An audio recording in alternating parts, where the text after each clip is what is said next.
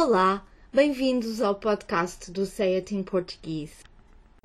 As línguas estão cheias de expressões coloquiais, idiomáticas, ditados e provérbios que acrescentam nuances à mensagem, mas nem sempre é fácil compreender o seu significado pelo contexto onde se encontram. E por isso gostaríamos de explicar o que querem dizer. A expressão de hoje é torcer o nariz.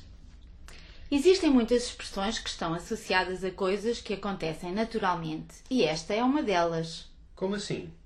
Quando nos chega ao nariz um cheiro desagradável, a nossa resposta instintiva é fazer um esgar com a cara. Quando o fazemos, parece que estamos a torcer o nariz, e daí esta expressão. Eis alguns exemplos de uso. Ele torceu o nariz à comida que lhe ofereciam porque era um prato de carne e ele é vegetariano.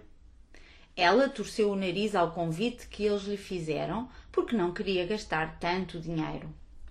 Ele tem por hábito torcer o nariz a todos os conselhos que lhe dão, porque acha que sabe tudo. Devias ser menos exigente e não torcer tanto o nariz às ofertas de emprego que te estão a fazer. A expressão descreve uma situação em que nos oferecem uma coisa de que não gostamos, ou que simplesmente não queremos, ou nos pedem para fazer ou dizer algo que não queremos ou com o qual nos sentimos desconfortáveis, como nos seguintes exemplos. Quando lhe pedi para ir comigo às compras, ele torceu o nariz. Convidei-os para o jantar do meu aniversário, mas eles torceram o nariz, dizendo que o restaurante era caro. Esperamos que tenham gostado deste podcast.